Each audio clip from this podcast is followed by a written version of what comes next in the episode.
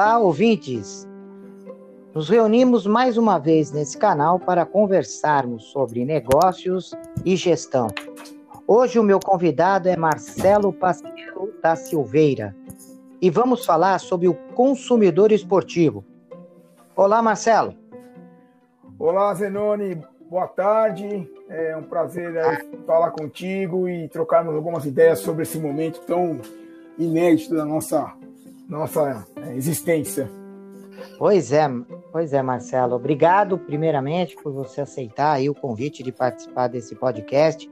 É sempre muito bom falar com você, porque é, é um pesquisador, não é apenas uma, um profissional de mercado, mas é um pesquisador que adora futebol, que tem paixão por futebol. Nossas conversas sempre são extremamente positivas e produtivas, né? Ajuda muito quem está nesse mercado, sobretudo é, gestores, tanto de clubes grandes, pequenos, médios, como também aqueles gestores que trabalham com o esporte, mas do lado empresarial, fabricante de material esportivo, né? É, mídia esportiva, enfim os assuntos sempre são muito pertinentes. E, e hoje, Marcelo, a ideia é falar sobre esse consumidor esportivo, né, nesse momento de crise. É, mas antes de falar propriamente daí da pandemia, que é o, um assunto que todo mundo está falando, quem é esse consumidor esportivo? Quem é o consumidor do futebol, Marcelo?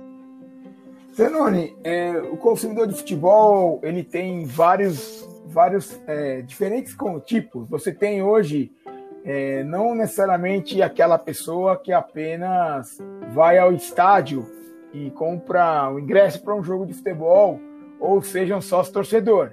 O consumidor esportivo é aquele que compra o material esportivo, é aquele que paga o, uma TV a cabo ou um, um aí, um pay-per-view, é aquele que é, assiste os jogos na TV, independente de ser aberta ou fechada, é aquele que, pessoa que está sempre ali buscando notícias, informações, compartilhando é, qualquer tipo de posicionamento ou, ou, informação em mídias sociais. Então você tem diferentes tipos de consumidor. Não necessariamente aquele que é, coloca apenas o seu recurso financeiro, mas sim o seu recurso de tempo e também a questão que envolve a paixão, a questão que envolve o envolvimento dele com, com o esporte, com a liga ou com o time preferido. Então é muito amplo a forma de definir o consumidor esportivo, mas ele está dentro desse escopo aí que eu tentei ilustrar rapidamente para você. Sim, e esse consumidor, né? Antes da dessa paralisação do futebol, é, ele mudou, o perfil dele mudou. É, esse consumidor ele está diferente é, hoje é, em função da, desse, do fato de não ocorrer partidas ao vivo, não ter talvez um, uma emoção maior, né? Porque afinal, apesar de ter reprises de jogos, a emoção nunca é a mesma, porque você já sabe o resultado, muitas vezes você assistiu, tem uma emoção ali, mas é uma emoção, uma emoção um pouco diferente, eu entendo. Uh, o que, que, você acha em relação a isso? Esse consumidor mudou? Olha, Zenoni, nesse momento a gente pode dizer que, que, de certa forma, está havendo uma mudança de hábito, porque o esporte ele é o que é, porque é um dos poucos produtos que ainda é consumido, na grande maioria das vezes, ao vivo. É, são raros outros produtos de entretenimento que são consumidos ao vivo e o esporte é um deles, e por isso que ele vale tanto para a mídia, como para o patrocinador, como para os torcedores. Então, não existindo o produto transmitido ao vivo, ou ele assistindo ao vivo no, no, nas quadras ou nos estádios, isso é um, uma situação inédita em termos de, da forma de consumir. E, hum. Então, isso com certeza ele já tem um ponto. Você começa a perceber já como consequência por outro lado, uma possível e em alguns casos ainda não, não tanto, mas sim uma tendência de redução do número de adesão aos planos de sócio torcedor, porque ele não há, não está tendo jogo, ele não vai não vê valor nisso. Também está havendo um uhum. cancelamento de, de, de, de pay-per-view, que é outra forma também. Por outro lado, você vê o quê? Um incremento da, da audiência dos esportes eletrônicos, que é onde se aproveitou muito desse momento e é um mercado totalmente digital e aonde é está, aonde o mundo está é, a, se desenrolando nesse momento é no digital. Então, de uma certa forma, é uma redução de consumo, sim, mas de outra forma ele está buscando formas de consumir o seu, o seu o esporte meio digital ou através das mídias aí em geral, mas não é a mesma forma porque não é ao vivo e, nada que é ao vivo tem o mesmo valor é, para qualquer entretenimento e especificamente o esporte.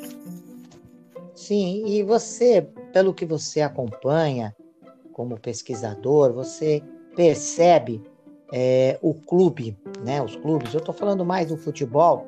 Acaba sempre o nosso a nossa conversa caminhando mais para esse mercado da bola, né? Do futebol do que dos outros, né? Esportes não não que se, não sejam importantes, mas é porque no Brasil o futebol ele tem uma uma projeção maior, né? Tem um número de adesão é, maior é, de consumidores.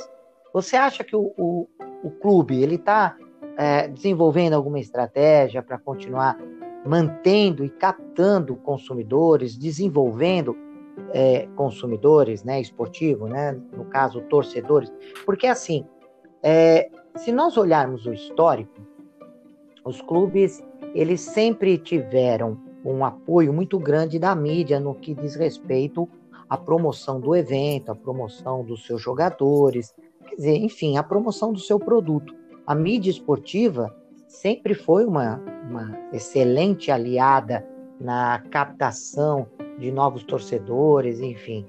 Evidente que o clube tinha que entregar um bom produto e ganhar campeonatos, ter ídolos, sempre foi um elemento de captação de, de novos torcedores. Tanto é que você percebe é, gerações, né, é, que são torcedores de determinados clubes. Então você tem lá, quando a equipe A teve o seu auge de ganhar campeonatos, de é, ter um, um, dois, três ídolos no, no time, um time é, que ganha todos os jogos, que apresenta um bom espetáculo, esse ano foi fundamental para que, alguns anos depois, você percebe uma geração que iniciou e, que, e de consumidores que iniciaram naquele, naquele período.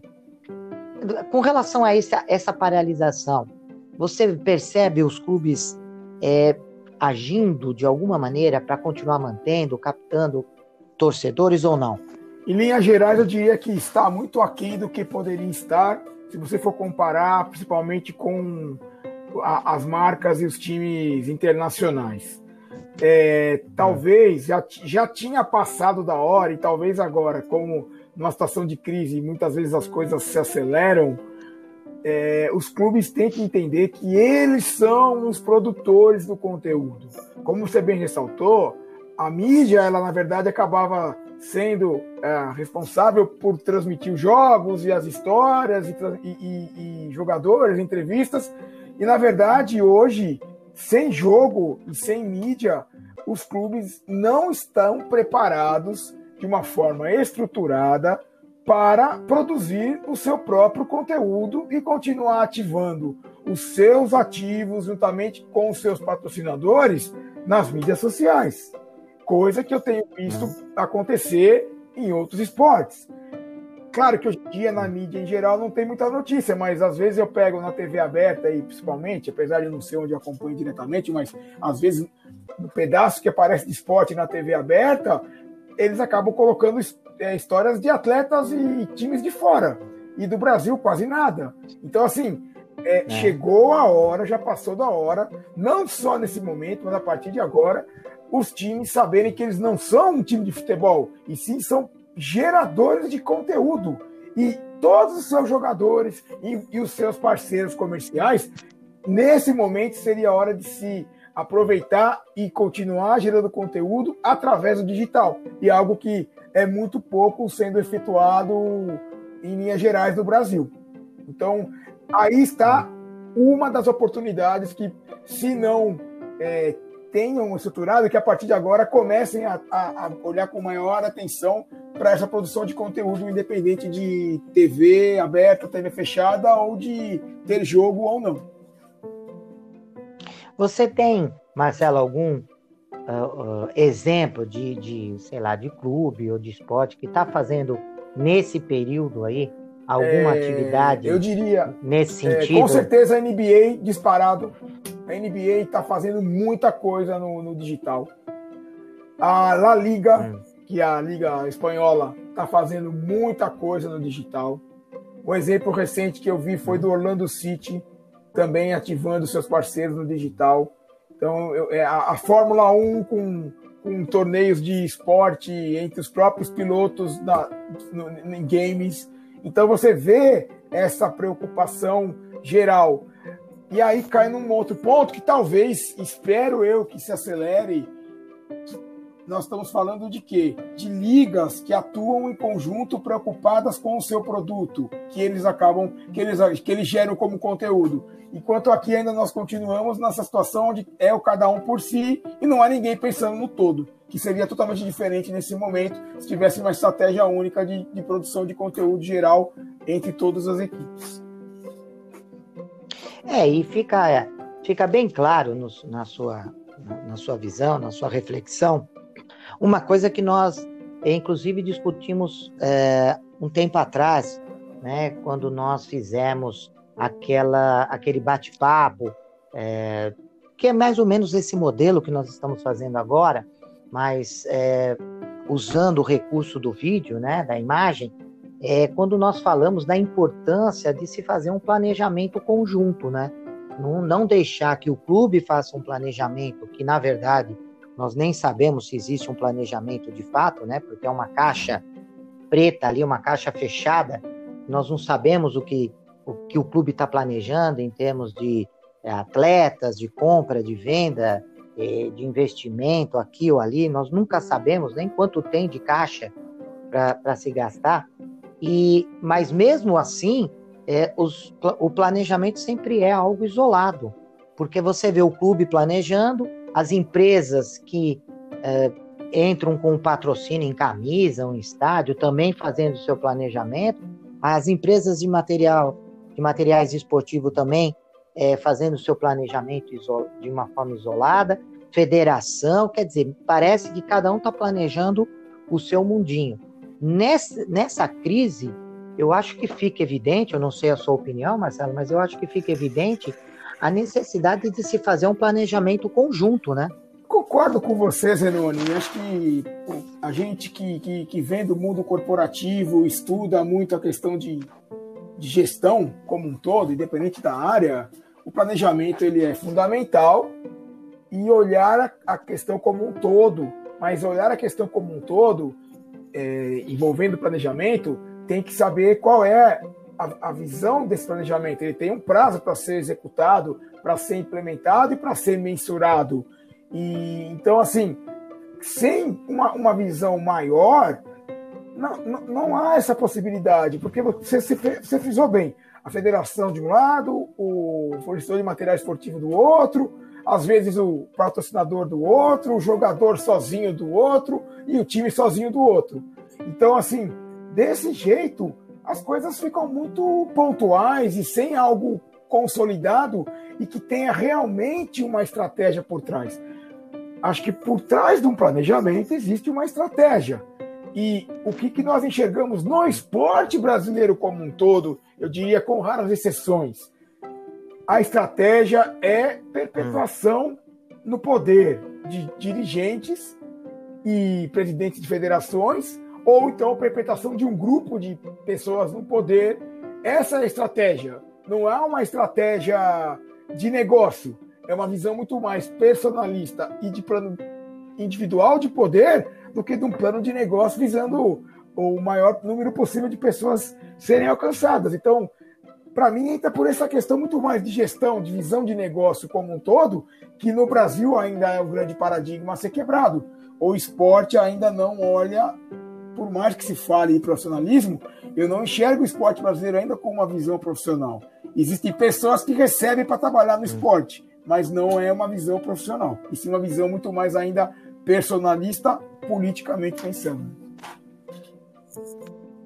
Pois é, e, e quando nós estamos falando de planejamento, nós estamos falando também de fazer um trabalho de gestão de crise, né? Porque me parece que isso não é específico, né? não é exclusivo do mercado do, do esporte, mas no Brasil ficou evidente que as empresas, de uma maneira geral, sejam elas é, que segmento elas atuem, é, não se tem um trabalho de gestão de crise, assim, é tudo uh, no modo operacional, quer dizer, não tem jogo, o que, que eu faço, eu tenho que pagar a folha de pagamento, o que, que eu faço, da onde eu tiro, né, e, e a, a preocupação grande é que com as despesas dos clubes continuando e a receita diminuindo, de alguns, né?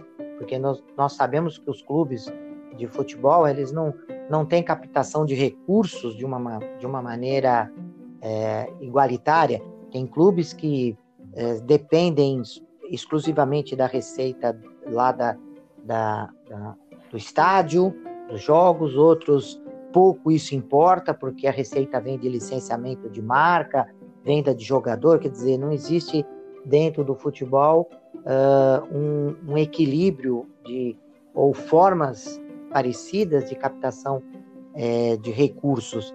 E a preocupação maior é que depois dessa, de, dessa crise, a qualidade do esporte caia, né? Porque os clubes, se vendo em dívida, vão continuar vendendo seus atletas e, enfim, essa é a preocupação. Né, Olha, né, Zenoni, é tão, é tão complexo a situação que a gente está passando que realmente é muito assim é nebuloso você vislumbrar qualquer coisa.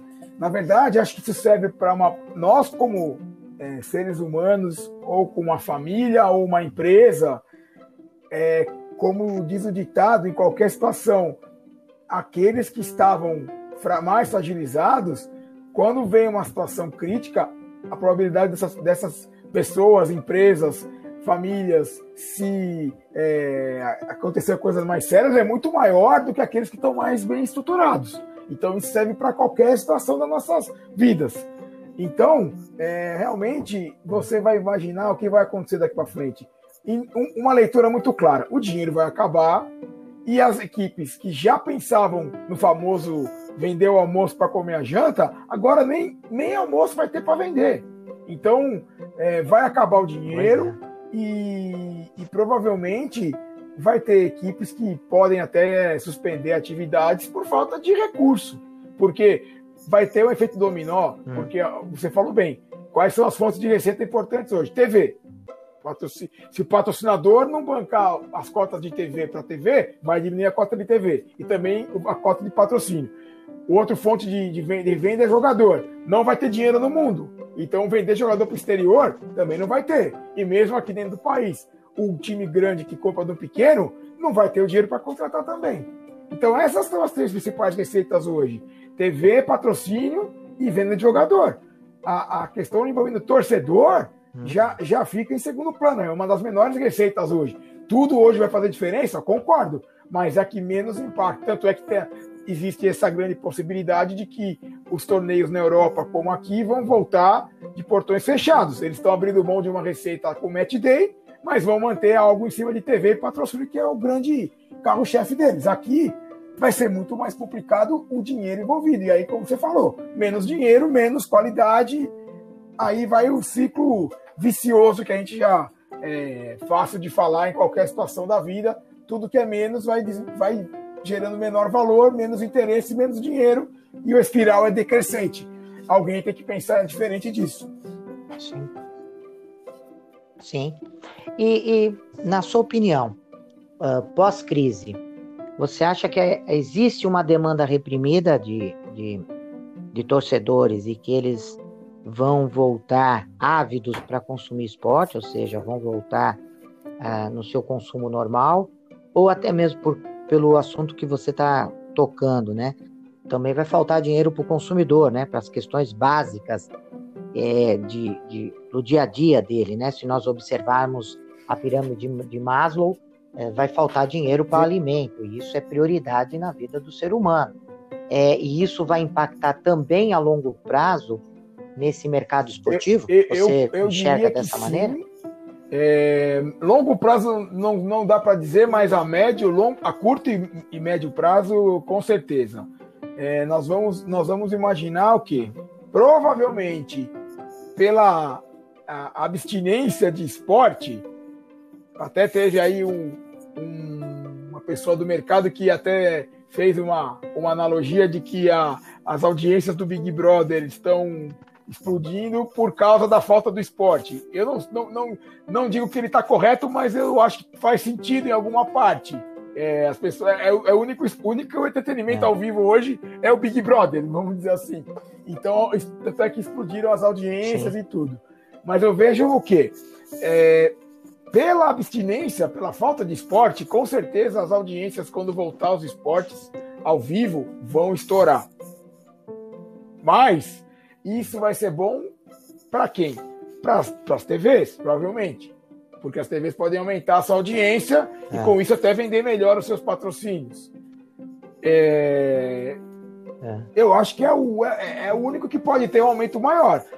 O, o, a, a, as cotas de patrocínio para os times tenho dúvidas, porque também você já vê o Santos perdeu patrocínio, o Goiás perdeu patrocínio, os quatro times do Rio também perderam patrocínio. Então, assim, vai haver uma redução de dinheiro também nas cotas de patrocínio, isso é um fato. Então, para a TV pode ser bom, mas eu não sei quanto ela vai conseguir reverter isso em, em receita para ela. Mas eu acho que as audiências, no geral, vão explodir pela abstinência.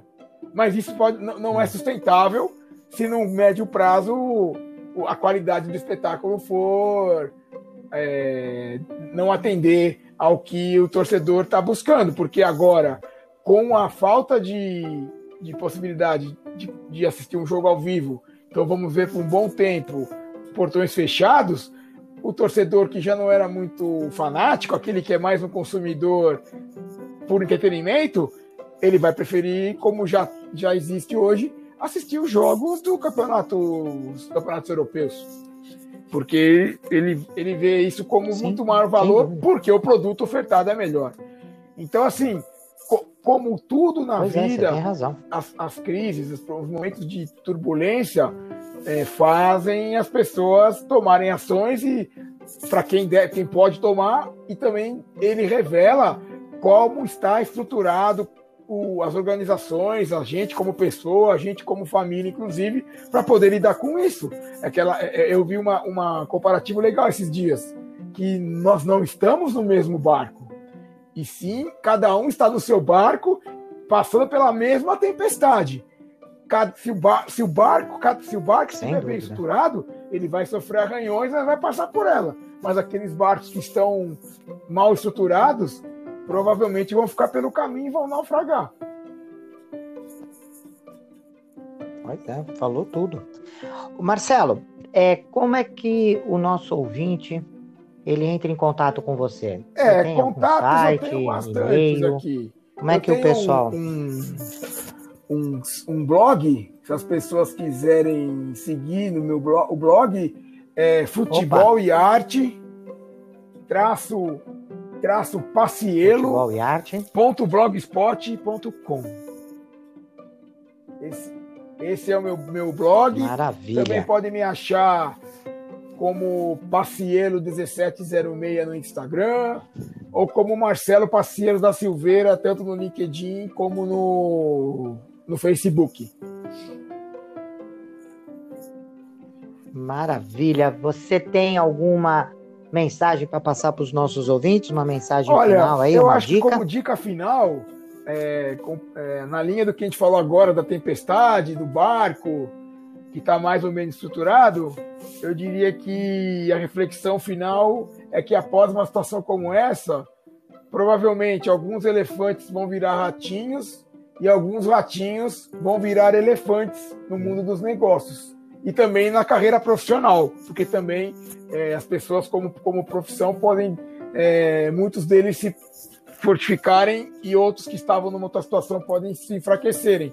Então é uma oportunidade de, de quem souber se adaptar, como, como nunca a lei de Darwin está aí para mostrar que não é o mais forte nem o mais fraco, mas sim aquele que se adapta é aquele que vai conseguir é, prosperar. Então, tanto na nossa vida profissional como na nossa vida pessoal, como no mundo dos negócios, quem souber se adaptar à, nova realidade vai ser o que vai conseguir mais êxito e vice-versa, aquele que não souber se adaptar e querer ainda lutar contra um, o normal que era antes da pandemia, que provavelmente não teremos mais na nossa vida. Pois é. Bom, Marcelo, eu te agradeço muito. Eu acho que foi, como sempre, um bate-papo é, extremamente agradável e espero te encontrar fisicamente, né? Poder dar um abraço é, em breve, né? Vamos, vamos torcer para que tudo isso termine e que possamos nos encontrar Obrigado, Zenoni. Aqui meu abraço okay? virtual, não só para você, como para todos que, que ouviram aí o nosso bate-papo. É, se cuidem bem, tenham serenidade, que quem tiver uma cabeça boa vai saber lidar com tudo isso da melhor maneira possível. Grande abraço para você. Ok, um abraço, amigos ouvintes, e nos, é, nos encontramos no próximo podcast.